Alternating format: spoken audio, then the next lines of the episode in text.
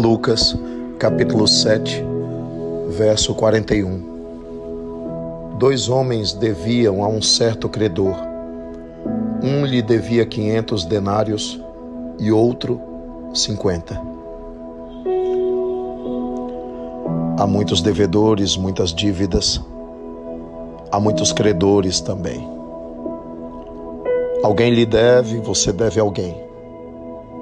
E assim é a vida sobre a face da terra.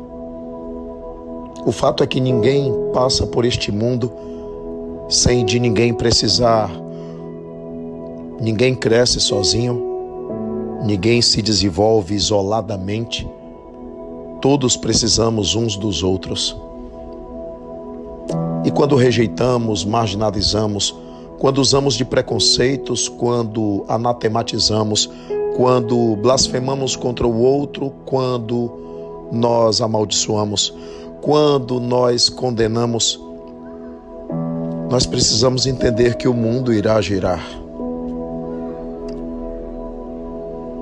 E as palavras, as palavras de maldade, as palavras de condenação, as palavras de maldição que você lança sobre alguém também poderão te escravizar porque as palavras também são plantio. Podem causar o pranto, a dor, o sofrimento de alguma pessoa. Você deve pensar nisso. Porque é você que será o devedor, inevitavelmente. E como o mundo gira, um dia você irá pagar. Acontecerá algo semelhante. Isso vai te ser cobrado pelas leis de Deus, porque ninguém escapa de si mesmo. Ninguém escapa das amarras das próprias dívidas. Um lhe devia 500 denários e outro 50. Sabe o que é o ideal?